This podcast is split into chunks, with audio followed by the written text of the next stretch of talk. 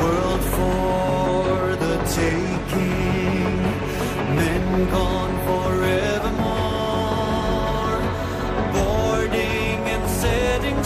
Sexto Continente. Dirigido por el obispo de Orihuela Alicante, Monseñor José Ignacio Munilla.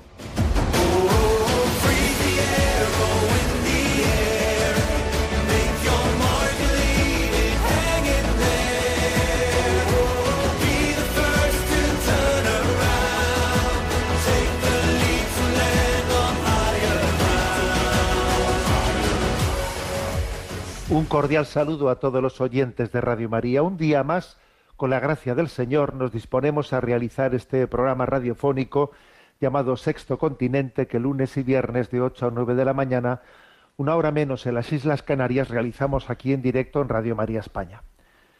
Este programa lo realizamos al día siguiente de la solemnidad de Pentecostés. Día en el que, por cierto, el Papa Francisco hace ya cuatro años, pues tomó la decisión de que al día siguiente de Pentecostés se celebrase la memoria de María, Madre de la Iglesia. Mm, dos misterios íntimamente unidos. Igual que María eh, fue determinante ¿no? para acoger el Espíritu y que la llegada de Cristo, el nacimiento de Cristo aconteciese, también ella es determinante para acoger el Espíritu y que acontezca ¿no? el nacimiento de la Iglesia en Pentecostés. Hemos orado intensamente en víspera de Pentecostés, hemos pedido que venga el Espíritu Santo, hemos pedido sus dones, la Iglesia ha realizado muchas vigilias de oración y hemos pedido, entre, entre otras muchas cosas, la comunión, la comunión en la fe en el seno de la Iglesia, en la fe, en la esperanza y en la caridad. Y de esto quiero eh, hablar o, o compartir con vosotros una reflexión en la entradilla de este programa la importancia de cuidar como oro en paño la comunión en el seno de la Iglesia. Porque se están oyendo, se están trasladando a los medios de comunicación noticias dolorosas en la medida en que, pues en algunos lugares concluye la fase diocesana del sínodo, bueno, se trasladan, se hacen públicas un poco, ¿no? Pues las conclusiones de esa fase diocesana sinodal y eh, se trasladan a la Santa Sede. Y en ese hacerse público, pues saltan a los medios de comunicación, obviamente era de esperar los medios de comunicación que iban a recoger si tales cosas iban a estar puestas en, un, informe de, resumen o en una puesta en público de cuál ha sido pues la reflexión de la diócesis, claro, las están saltando en algunos lugares, pues noticias que yo creo que no hacen ningún bien a la comunión de la Iglesia, ¿no? Que si en tal diócesis, en la fase sinodal, eh, se ha pedido eh, la aceptación del divorcio, que si en no sé qué sitio han pedido eh, la bendición de parejas homosexuales, la ordenación sacerdotal de mujeres, que si el celibato opcional, que si la despenalización del aborto. Mm, bueno, es que, vamos a ver, yo creo que es un momento, cuando acabamos de celebrar Pentecostés, para recordarnos todos unos a otros, para recordarnos que un sínodo que un sínodo no es un parlamento, no es un parlamento. Entonces, el hecho de que se recoja, ¿no? Bueno, es sencillamente como criterio, claro, es que como lo han dicho, hay que, hay que recogerlo. A ver, vamos a ver, recogeríamos como conclusión de la fase diocesana, pues las aportaciones que, por ejemplo, dijesen, proponemos que la Iglesia se deje de ocupar de los pobres. Vamos a proponer eh, pues la disolución de Cáritas, por ejemplo, ¿no? Imagínate, porque aquí puestos a pedir, pues se puede pedir todo, ¿no? Nos imaginamos que, que nosotros en una fase diocesana, porque a alguien se le ocurriese pedir tal cosa, hiciésemos de eso, ¿no? Pues parte del escaparate de nuestra diócesis. Pues yo creo que no, no sería de recibo. No, no, podemos, no podemos recoger como, como conclusión de la fase diocesana el hecho de que vamos a a replantearnos la opción por los pobres. Igual Caritas debe de dejar de existir. No, no es de recibo. No tiene lugar en la comunión, entra en conflicto directamente pues con, con la verdad revelada. Con la verdad revelada. Es, es antievangélico, ¿no? Entonces, me parece tan, tan importante que, que no caigamos en la trampa, en la trampa, ¿no? en la trampa de los medios de comunicación, en la trampa de la mundanización, de equiparar un sínodo a, pues a un parlamento. ¿eh? Lo que está aconteciendo en el sínodo de Alemania es un suicidio, ¿eh? es un suicidio de unos cristianos que han perdido la esperanza de evangelizar y entonces han optado por la, por la mundanización y se piensan, ingenuos ellos, ¿no? que asumiendo toda la agenda mm, del pensamiento mundano van a, van a eh, ser aceptados por el mundo. Eh, van a conseguir que, la, que, los, que, el catolicismo renazca en Alemania. Ingenuos ellos. Los datos demuestran absolutamente lo contrario. Y además que Roma no paga traidores. Y una vez que, que el mundo ha conseguido que la iglesia se mundanice, una vez que lo ha conseguido, le dará la patada de Charlotte. ¿eh? esa patada ¿no? de, de, Hitler que desprecia al mundo en esa bola del mundo. Bueno, pues eso, eso es exactamente lo que, lo que va a ocurrir, lo que está ocurriendo. Primero el mundo consigue eh, y procura ¿no? que algunos se mundanicen y una vez que lo ha hecho los desprecia plenamente. ¿eh? Bueno, entonces ya creo que es un momento para pedir el don de la, el don de la comunión, para que no caigamos en la trampa, en la trampa de la, de la mundanización. Eh, pues es obvio, ¿no? Quiero, quiero leer un párrafo, un párrafo de, de la conclusión de la presentación de la, de la fase diocesana en esta diócesis de Orihuela Alicante, una de las, eh, de las reflexiones, de las aportaciones en torno a las aportaciones recibidas, es la siguiente. La verdad es que yo no tengo mérito ¿eh? en esto que os estoy compartiendo, porque he llegado a una diócesis en la que, claro, el camino sinodal ya estaba muy introducido. Y yo lo que he hecho ha sido, obviamente, pues eh, concluir y, llevar adelante su acompañamiento, pero no, no es mérito mucho mío, ni mucho menos, ¿no? porque así lo he acogido y no, no he necesitado sino continuar el acompañamiento.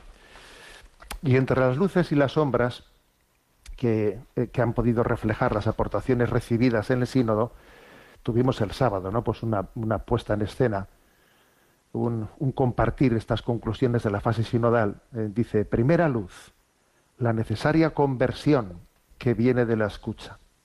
Segunda luz, mayor comprensión del alcance de la visión de la Iglesia desde el Concilio Vaticano II. Tercero, la plenitud del amor manifestado en una Iglesia inclusiva y samaritana.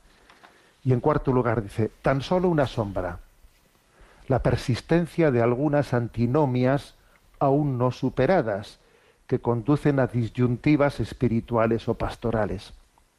Las aportaciones en su conjunto son como una sinfonía del espíritu que conduce a la unidad. Sin embargo, en algunas respuestas, algunas muy poquitas, se perciben expectativas erróneas que pueden confundir el proceso sinodal y que vienen de actitudes muy diversas. O bien desde una lucha por el poder en la Iglesia, como un igualitarismo indiferenciado, un, asamblearismo democrático con la consiguiente confrontación de carismas, hasta las expectativas desilusionadas, actitudes de pasividad, de reserva y de miedo a la pérdida de seguridades. El proceso sinodal no se puede detener por estas actitudes de un extremo u otro que más bien paralizan el avance, derivando hacia discusiones ideológicas pasadas. Entonces, yo creo que esto hay que decirlo, eh, porque claro, obviamente los medios de comunicación van a jugar a, destacar eso, eso. Y nosotros no podemos ser tan ingenuos, ¿no? De, de, permitir, de permitir que la imagen del sínodo se distorsione y se confunda con un parlamento democrático en el que las ideologías luchan, luchan por el poder entre sí, porque eso no tiene que ver nada con la comunión del Espíritu Santo. Y tenemos, ¿no? Pues, pues muchos ejemplos de distorsiones de este estilo, pues que están haciendo daño, ¿no? Pues por ejemplo, también esta semana hemos visto pues, como un jesuita, eh, un conocido jesuita de Nueva York, ¿eh? que, que tiene, lleva adelante su apostolado, ¿no? Entre las personas eh, pues con tendencias homosexuales, pues en vez de acompañarles en un, eh, pues en un sentido y en una dirección de ayudarles a vivir el don de la castidad al que todos estamos llamados a vivir, pues ni corto ni perezoso salta ante el mundo haciendo una, una llamada diciendo que, hay que participar, ¿no? Pues en, el, en el, orgullo gay, ¿eh? en el desfile del orgullo gay. Bueno, entonces dice uno, vamos a ver, ¿eh? si no partimos de la comunión con el seno, ¿eh?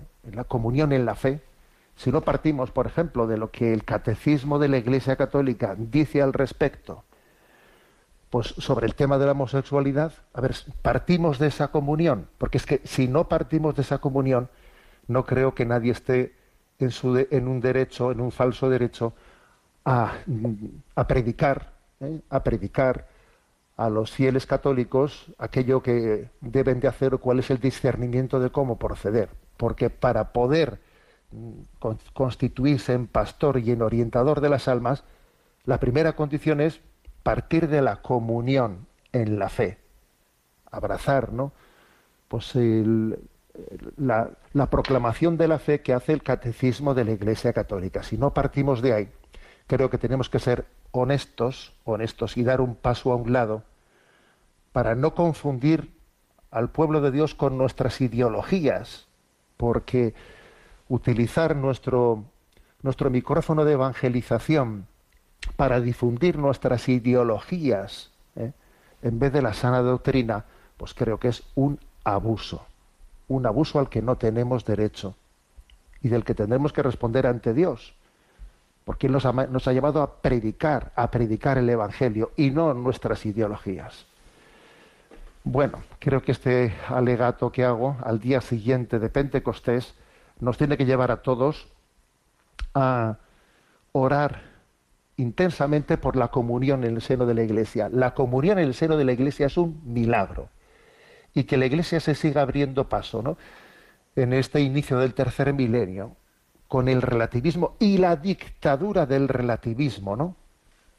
Y la dictadura del relativismo, porque claro, aquí ya el que no piense así, pues, eh, pues vamos a por él. ¿eh? Ya, no es que, ya no es que uno eh, reivindique que yo quiero tener el pensamiento del mundo. No, no, es que ahora llega, un, punto en que como no tengas el pensamiento del mundo, vamos a por ti. Entonces ha llegado el momento del testimonio, ¿eh? ha llegado el momento del martirio en la confesión de la fidelidad a la fe. Vamos a, sencillamente a pedir el don de la comunión en el seno de la Iglesia, a decir, ven Espíritu Santo, María, Madre de la Iglesia, la gran encomienda que te hizo tu hijo hace dos mil años, ahí tienes a tu hijo, ahí tienes a tu iglesia, cuídala, que guarde la unidad en la fe.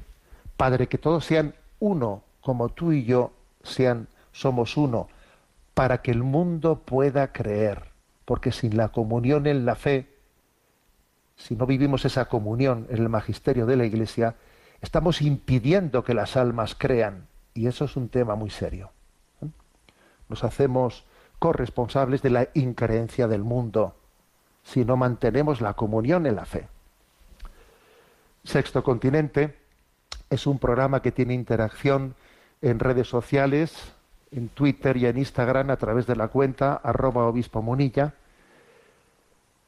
Para los que sois usuarios de Facebook, a través del muro que lleva mi nombre personal de José Ignacio Munilla los programas anteriores de Sexto Continente están a vuestra disposición tanto en el podcast de Radio María como en la página web multimedia www.enticonfio.org.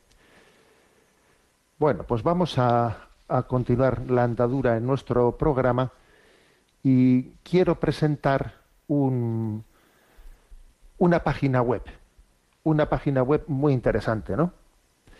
una página web que es un servicio eh, realizado por una ONG que se llama Dale una vuelta. Dale una vuelta. Está fundada, esta ONG, hace siete años por Jorge Gutiérrez Berlinches, eh, a quien no tengo el gusto de conocer, Jorge Gutiérrez Berlinches. Fundó una web llamada Dale una vuelta, que es una plataforma dedicada a advertir y a frenar y a luchar contra las devastadoras consecuencias que la pornografía está teniendo en jóvenes, niños y adultos. ¿eh? El mes pasado eh, realizó, le, le, hicieron una entrevista a Jorge Gutiérrez Berlinches en el, en el periódico La Voz de Galicia y bueno, aquella aquella entrevista ha tenido eco, gracias a Dios, y por aquí y por allá todavía pues, ha permitido que, que esta ONG y que esta web vaya siendo conocida. Allí en La Voz de Galicia titulaba la siguiente, eh, siguiente titular. Si la pornografía se normaliza, no es extraño que ocurran violaciones grupales. Bueno, entonces, como creo que tuvo eh, pues el acierto de, poner eh, de poner en, reflexión social y pública el tema de la pornografía, la incidencia de la pornografía, con algunos aspectos como estos, ¿no? Porque es curioso que nuestra sociedad sea afortunadamente, ¿no? Pues esté muy concienciada frente, eh, pues a la a la violencia sexual, ¿no?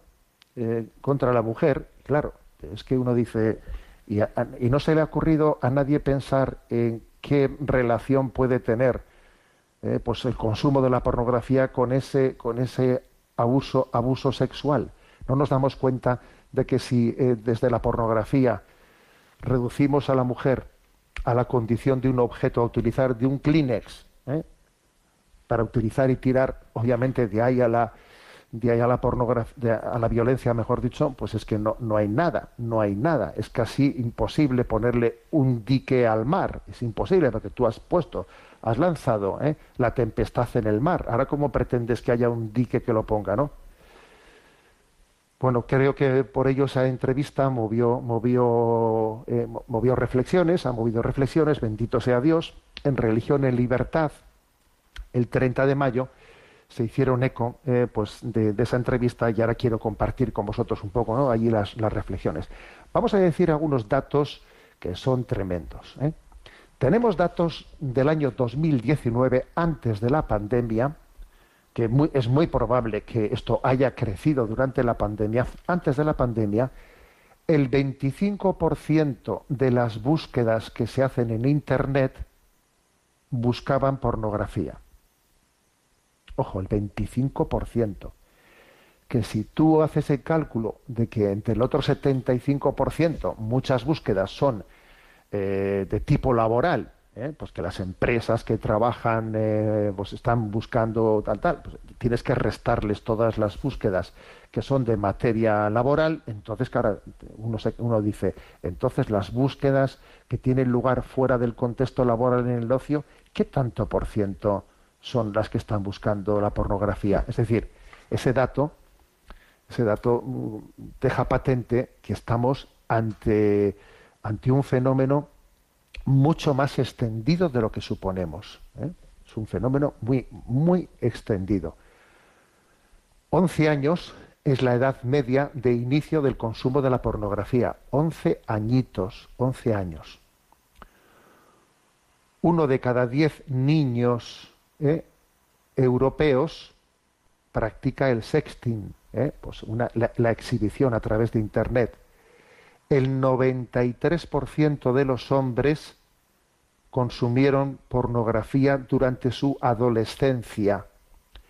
El 62% de las mujeres consumieron pornografía durante la adolescencia el 90% de los niños entre 8 y 16 años han visitado una página web porno. El 80% de los jóvenes que ven pornografía tienen comportamientos sexuales agresivos.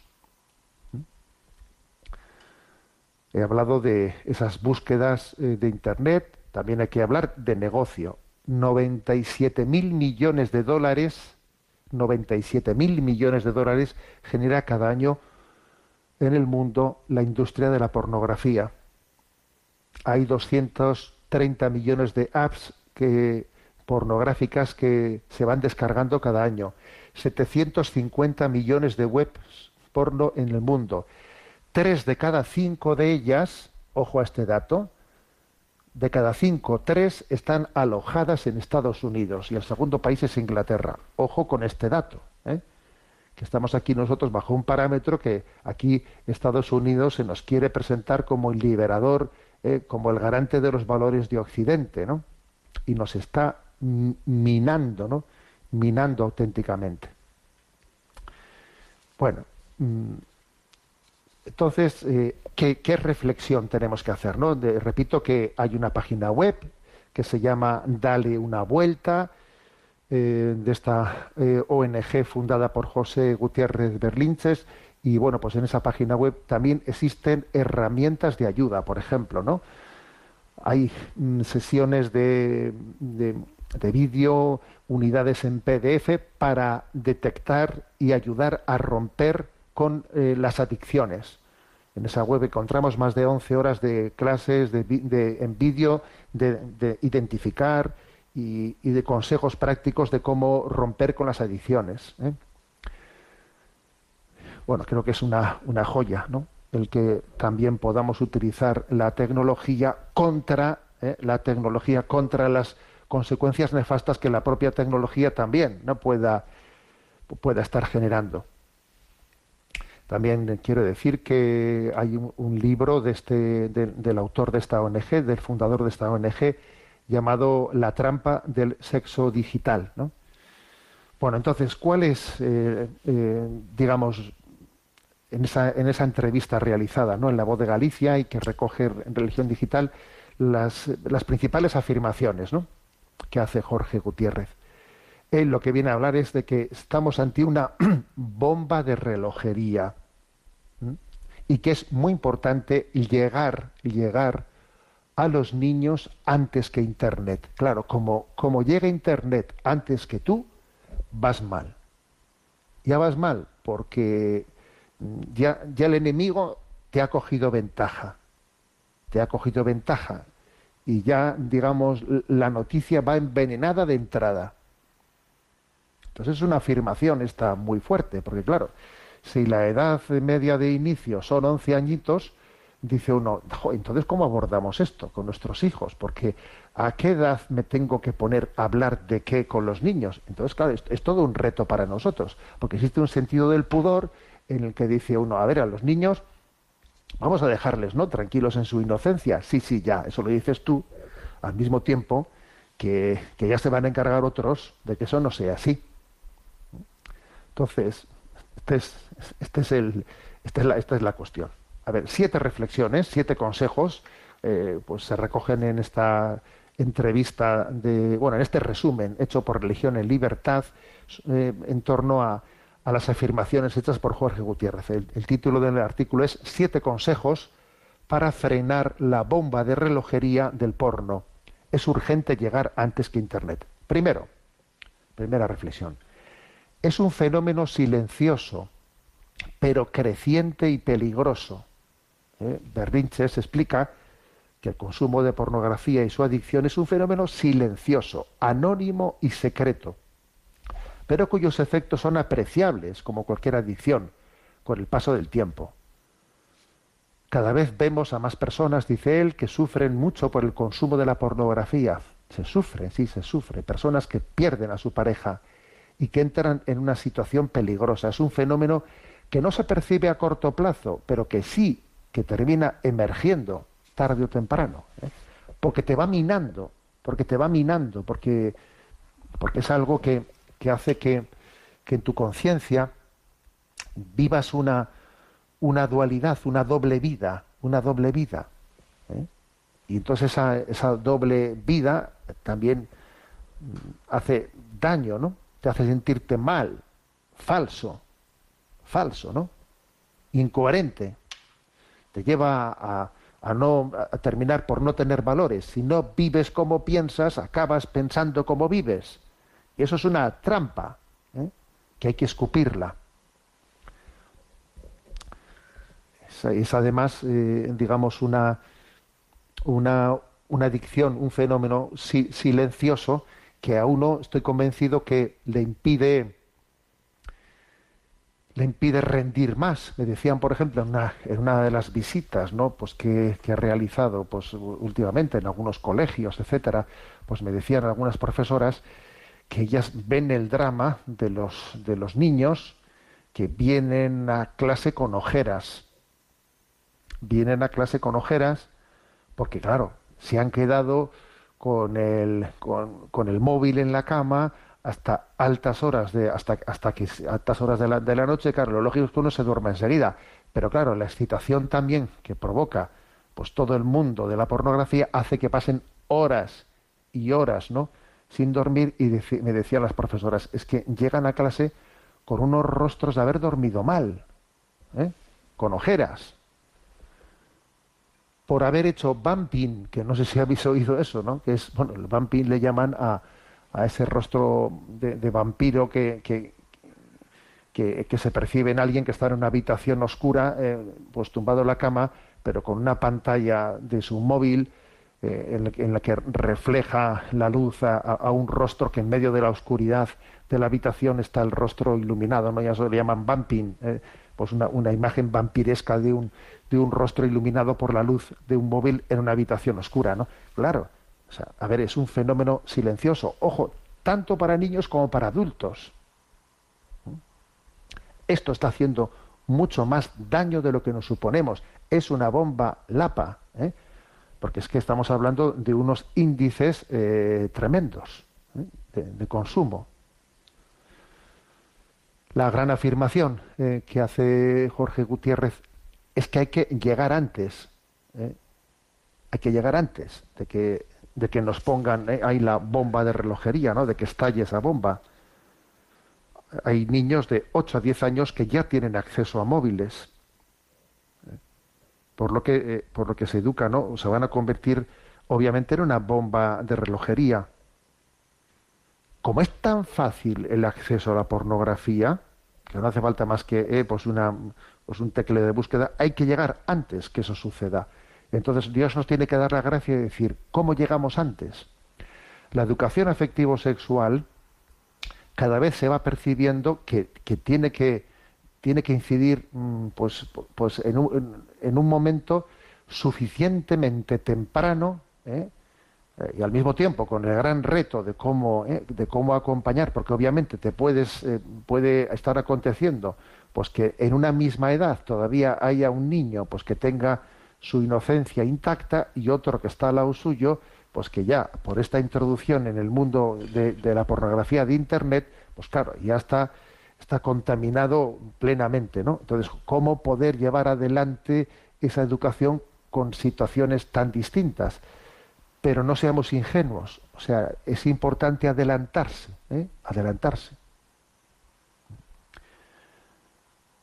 dice él, y eso supone hablar más con los hijos sobre la sexualidad como algo natural, naturalizarlo, ¿eh? naturalizarlo y contextualizarlo como algo santo, algo bueno. Yo creo que eh, yo voy a hacer ahora un recordatorio de mi infancia, de mi infancia, y recuerdo que nuestro padre tenía en la, pues en la biblioteca familiar que había muy poquitos libros, ¿eh? porque, en fin, porque nuestros padres pues no, no habían, digamos, tenido pues, una educación intelectual, ¿no? En, la, en, la, biblioteca familiar había pocos libros, pero sí que recuerdo que había uno que era mm, que tenía muy antiguo, ¿no? Muy antiguo, que era Vida sexual sana o algo así, creo que, que era el, el título, ¿no? Y bueno, siempre me impresionó eh, ver que ese, que ese libro, ¿no?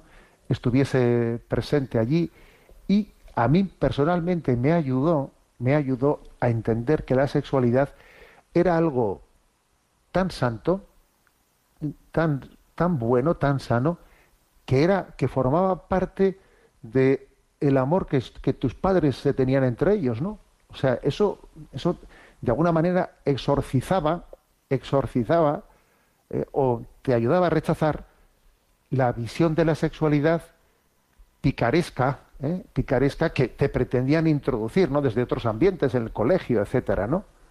Pero, pero ¿cómo, cómo va a ser algo picaresco, etcétera, una realidad que forma parte de la relación de amor más grande que, que, da, que, da, firmeza a mi vida, ¿no? Que es la de mis padres, ¿no? O sea, creo que el hecho de que la primera noticia que tengan los niños de la sexualidad sea la de cuánto se quieren mis padres, cuánto se quieren, que se expresan su, su amor en la sexualidad y además de ahí he nacido yo, de ahí, de cuánto se quieren, he nacido yo, tener eso como primera noticia de la sexualidad es muy importante, ¿eh?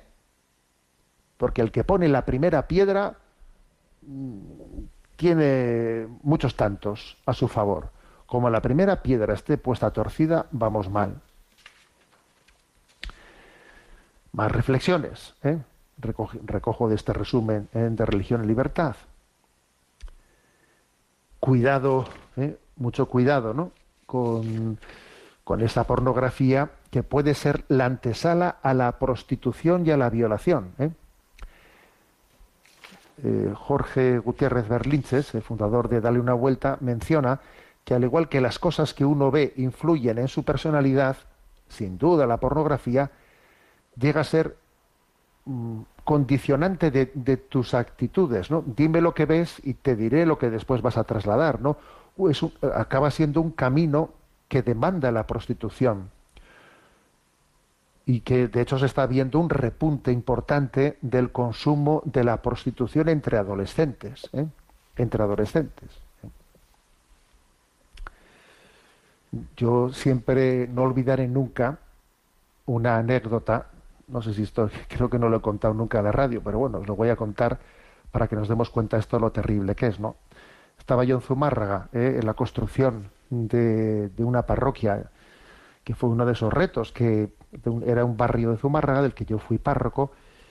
Estábamos construyendo una parroquia y, bueno, estábamos en el momento en el que el edificio estaba en un esqueleto, era un sábado por la mañana, y en eso que llega un taxi, ¿eh? baja una chica, así, con gafas negras oscuras, y entonces me dio un sobre, un sobre eh, con, un, con muchos billetes, ¿no? Con muchos billetes de que es aquí donde se está construyendo una, una parroquia. Y le dije, sí, ¿no? Y, y entonces quiero, quiero dar este donativo para la parroquia, ¿no? Claro, me quedé sorprendido, ¿no? Y ella cogí el sobre, bueno, muchas gracias. Y ella hizo ademán de, de volver a meterse en el taxi y de, y de irse, ¿no? Le dije, hombre, ¿quiere usted que veamos un poco la, cómo es el proyecto de la parroquia o, que hablemos un poco? Bueno, pues sí, y le dijo ella, espérese, le dijo al taxi, ¿no? Y ya entendí yo, obviamente, que nuestra conversación tenía que ser breve porque el taxi estaba esperando. ¿eh?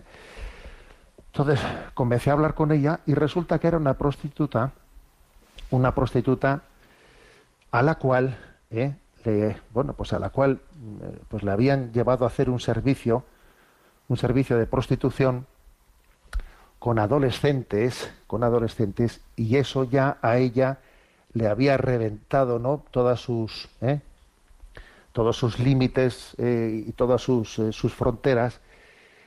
Claro, le habían dado mucho dinero y, y, ella ya no había podido aguantar, ¿no? Y había dicho este dinero no puedo yo con él, tengo, tengo que darlo como donativo a algún lugar, ¿no? Y, había ido allí, se había enterado de que estaban construyendo una iglesia y, allí que va y, entregó ese dinero, ¿no? Obviamente os podéis imaginar, ¿no? Que yo hice lo que pude, ¿no? Hice lo que pude, eh, pues intenté, intenté también, eh, pues comenzar un, pues un pues un contacto, una relación para intentar rescatar a esa persona que había tenido obviamente, ¿no? Pues un paso un paso de gigante, ¿no? En ese en ese gesto que había hecho, ¿no? Y yo le dije, después de un gesto como este, estoy convencido que Dios quiere algo más en tu vida, ¿no? Y bueno, ahí comenzamos y estuvimos luchando, ¿no? Pero bueno, no me voy a poner a contar toda esa historia ahora porque me salgo del camino, ¿eh? Pero lo que sí que quería contar es la anécdota para que nos demos cuenta de hasta qué punto estamos en un momento en un momento en el que desde la pornografía después eh, a, los propios adolescentes se les, se, les introduce, se introducen en la, en la prostitución, ¿no? Bueno, y en este sentido, no son pocos los abogados eh, que observan que los casos de personas investigadas a causas de delitos sexuales, las famosas manadas, eh, no son sino una consecuencia del consumo habitual de pornografía. Es el problema de normalizar la, pornografía. A ver, cuando existen abusos, abusos de menores o abusos de, violaciones, ¿alguno cree que esas cosas pueden acontecer sin que detrás haya estado el consumo de pornografía?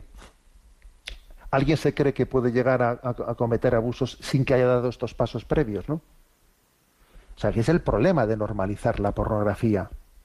¿eh?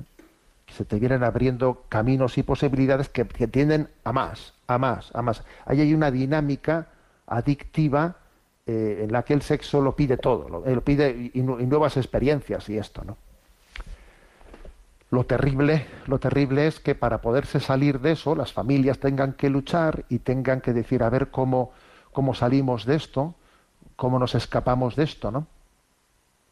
Y claro, te impresiona, ¿eh?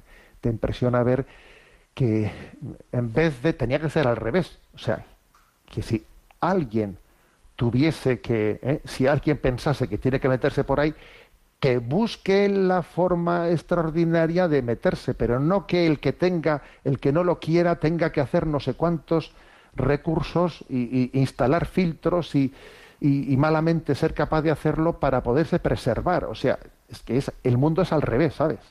El mundo es al revés. Conocí hace poco conocí eh, un pequeño grupito de jóvenes que se me presentó y me conmovió eh, que habían decidido que en su amistad iban a luchar pues, por, por, vivir en castidad, ¿no? Pues porque se daban cuenta de que ellos también habían ido cayendo uno y otro, ¿no? En la, en la adicción a la pornografía. Y habían instalado en sus móviles, habían instalado en sus móviles, pues un programa, una app de esa de, de que uno, pues, pues no sé si se llama padrino o algo así, que, que uno tiene acceso tiene acceso a, a, lo que el otro ha visto en su móvil, de manera que entre ellos se, se, habían comprometido, juramentado, como se dice, ¿no? Se habían juramentado a decir, venga, vamos a ayudarnos a no meternos en páginas guarras. Venga, cada uno tiene acceso a lo que los demás en la cuadrilla hemos visto y nos comprometemos a que nadie ha entrado en eso. Y vamos los domingos juntos a misa y nos, y nos cuidamos mutuamente a través de esta app en los móviles para que entre nosotros tomemos ese compromiso. Eso es amistad y lo demás son tonterías. Bueno, pues eh, también, ¿eh? voy un poco más adelante, eh, también voy a decir que en esa, en esa entrevista se habló también de la, claro, de la frontera difusa entre la hipererotización y la pornografía. Claro, tú te metes ahí en TikTok, ¿no? Que es lo que está de moda. Y en TikTok, ¿qué es lo que se lleva? Pues unos, un, pues unos bailes, unos bailes en que alguien, pues eh, muy ligerito de ropa y con un tipo de, de, de signos o de, o de bailes mm, provocado, provocativos o provocadores, eh, en pocos segundos, tú para atrapar, para que un vídeo tenga tenga éxito, porque aquí lo que se quiere es que mi vídeo de TikTok tenga más visualizaciones que la del otro. Entonces, yo eh, es que tengo que conseguir que mi vídeo tenga más visualizaciones. Entonces, ¿qué es lo que tengo que hacer? Pues venga, ¿eh? hacer algo un poquito más provocativo, un poquito más provocativo, ¿no? Y entonces, claro, si consigo que, sea más provocativo, pues venga, pues voy a utilizar una ropa más transparente, pues venga, pues, pues que se ve, que, se insinúe más. Claro, todo eso está llegando a una hipererotización, de, de ahí a la pornografía, como os podéis imaginar, lo que eso, eso lo que hace es generar una falta de, de límite, difuminar el límite, difuminar la frontera. Porque es que en materia de pureza, vamos a ser claros, en materia de pureza, la frontera no puede ser la pornografía. Si la frontera es la pornografía, si antes de la pornografía las cosas están bien, si lo malo comienza la pornografía, estamos perdidos.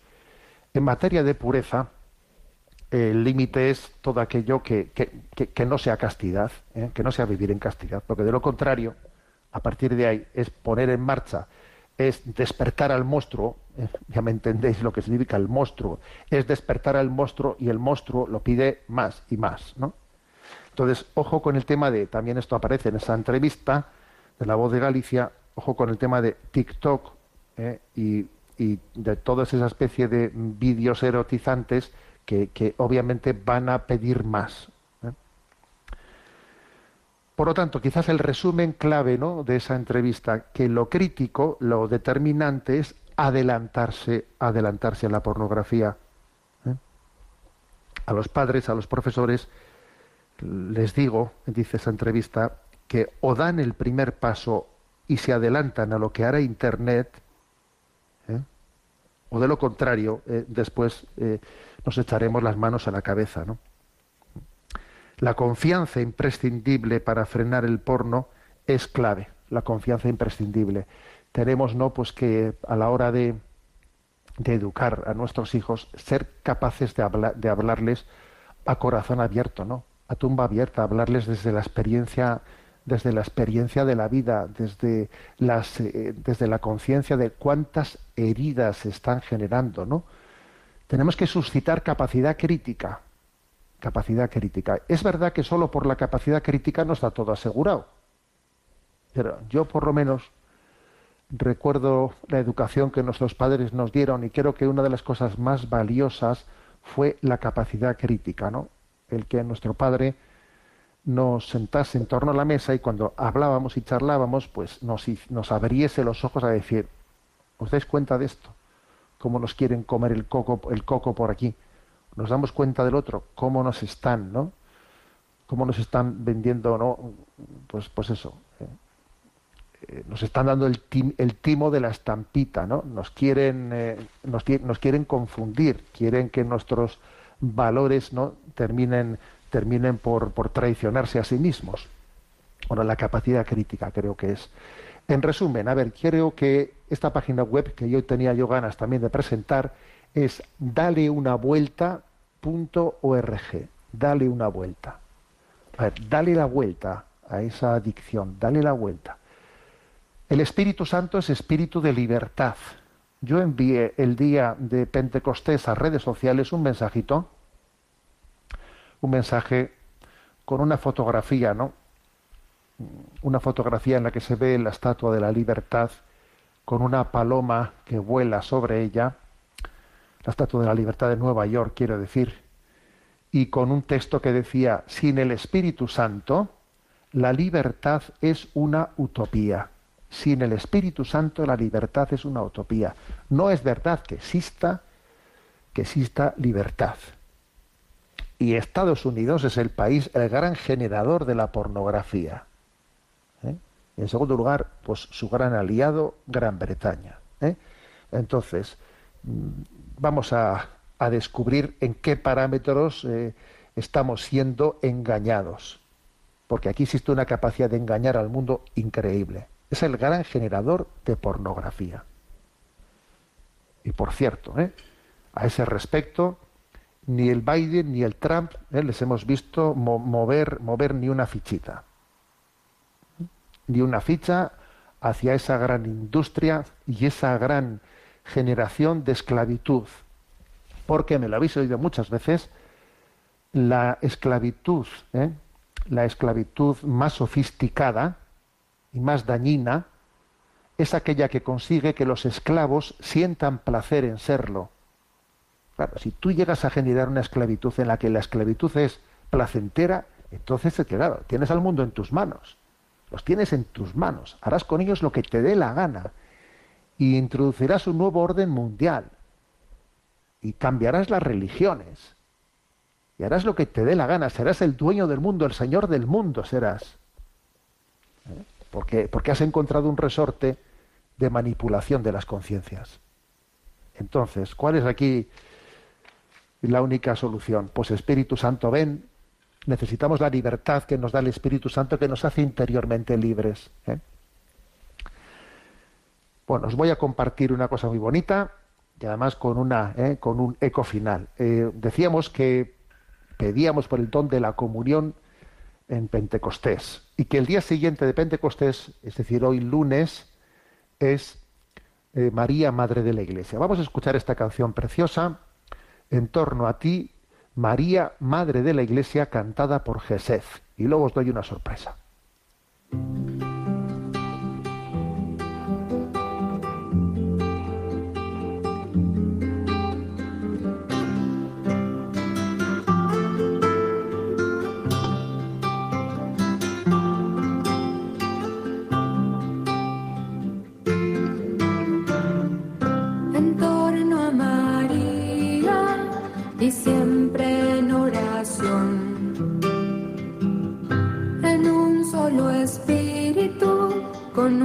Mismo corazón.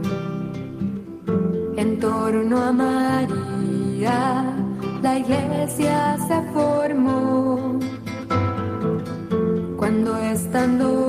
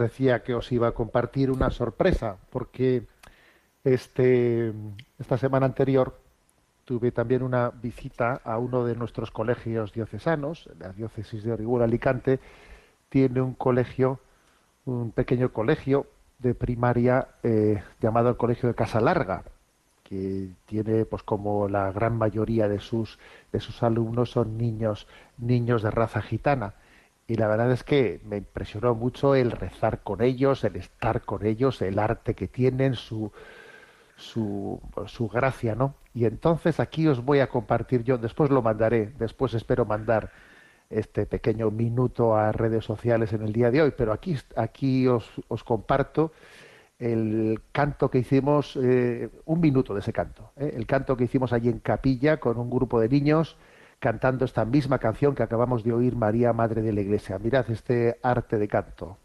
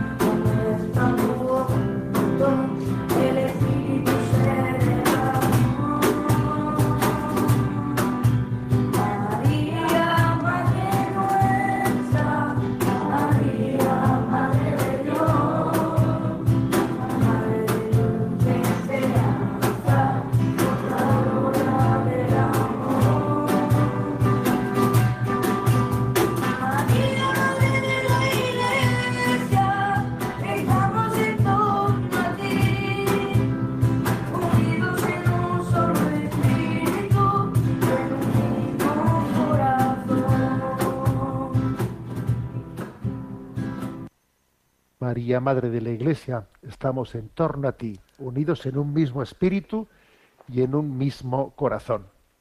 Bueno, tenemos nuestro rincón del DOCAT. Nos toca el punto 278. Y la pregunta es, ¿qué hace la Iglesia por la paz? En el ámbito de lo práctico, la Iglesia lucha por la paz con la oración.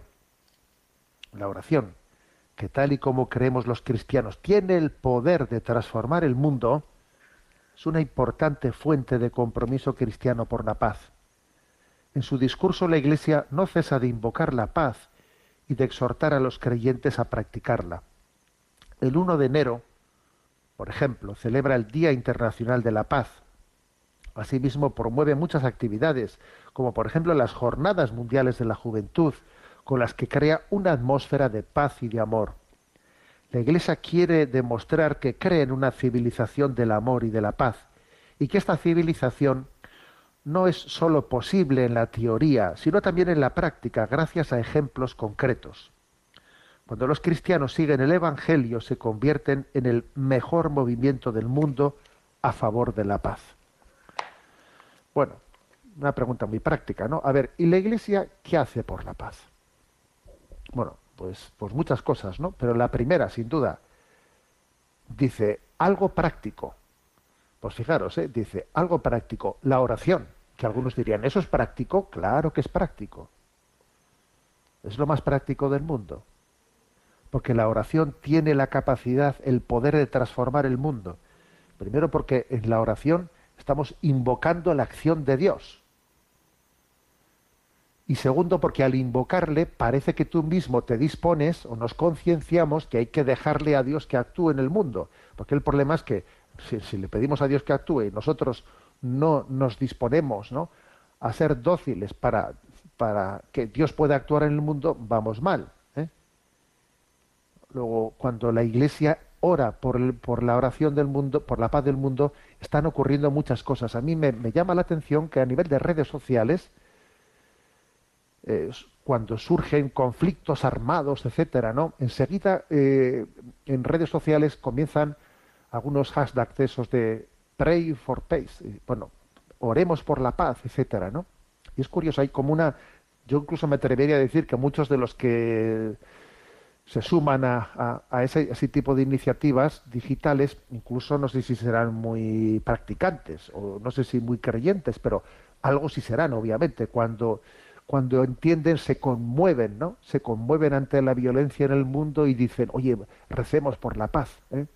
recemos por la paz, porque, porque la oración, la oración es también, aparte de pedir a Dios que intervenga, ¿no? Con su poder capaz de cambiar los corazones, es también una toma de conciencia muy importante por parte de nosotros, ¿no? De acoger, prepararnos para acoger el, el don de Dios.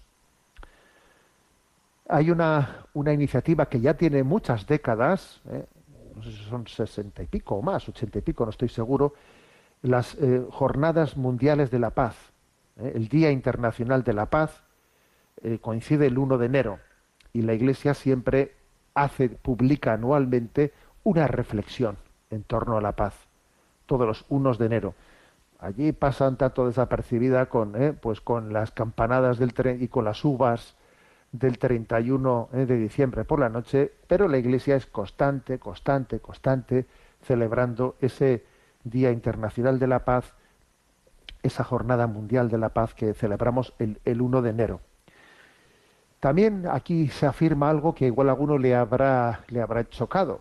Eh, la gran aportación que hacen a la paz iniciativas de la Iglesia Católica, como por ejemplo las Jornadas Mundiales de la Juventud. Claro que sí, claro que sí.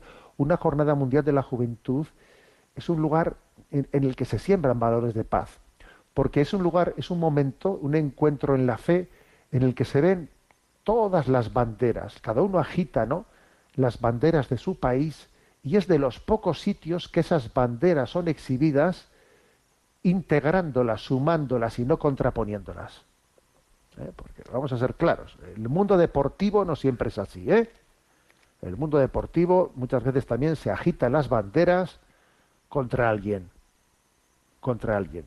Pero en esas jornadas mundiales de la juventud, eh, esas, esas banderas, ¿eh? esas banderas nacionales, son un signo de la pluriformidad del don del Espíritu en el mundo.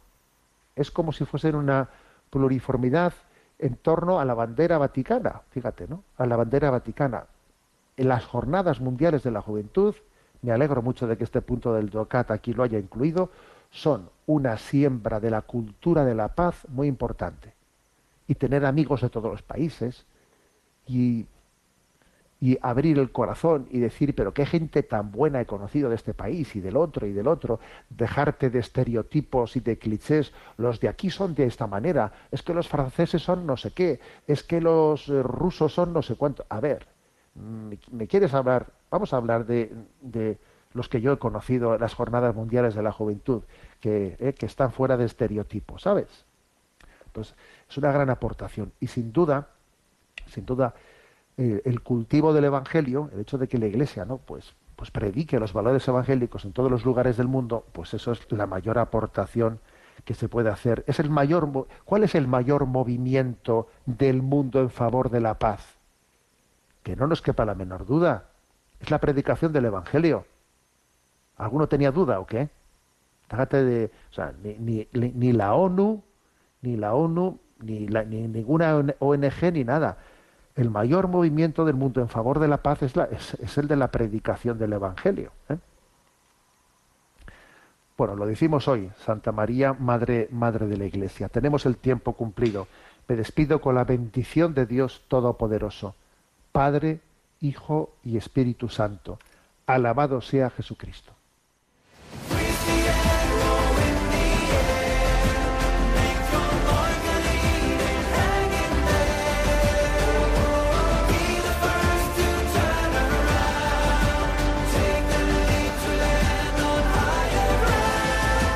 Finaliza en Radio María, Sexto Continente, dirigido por el obispo de Orihuela Alicante, Monseñor José Ignacio Munilla.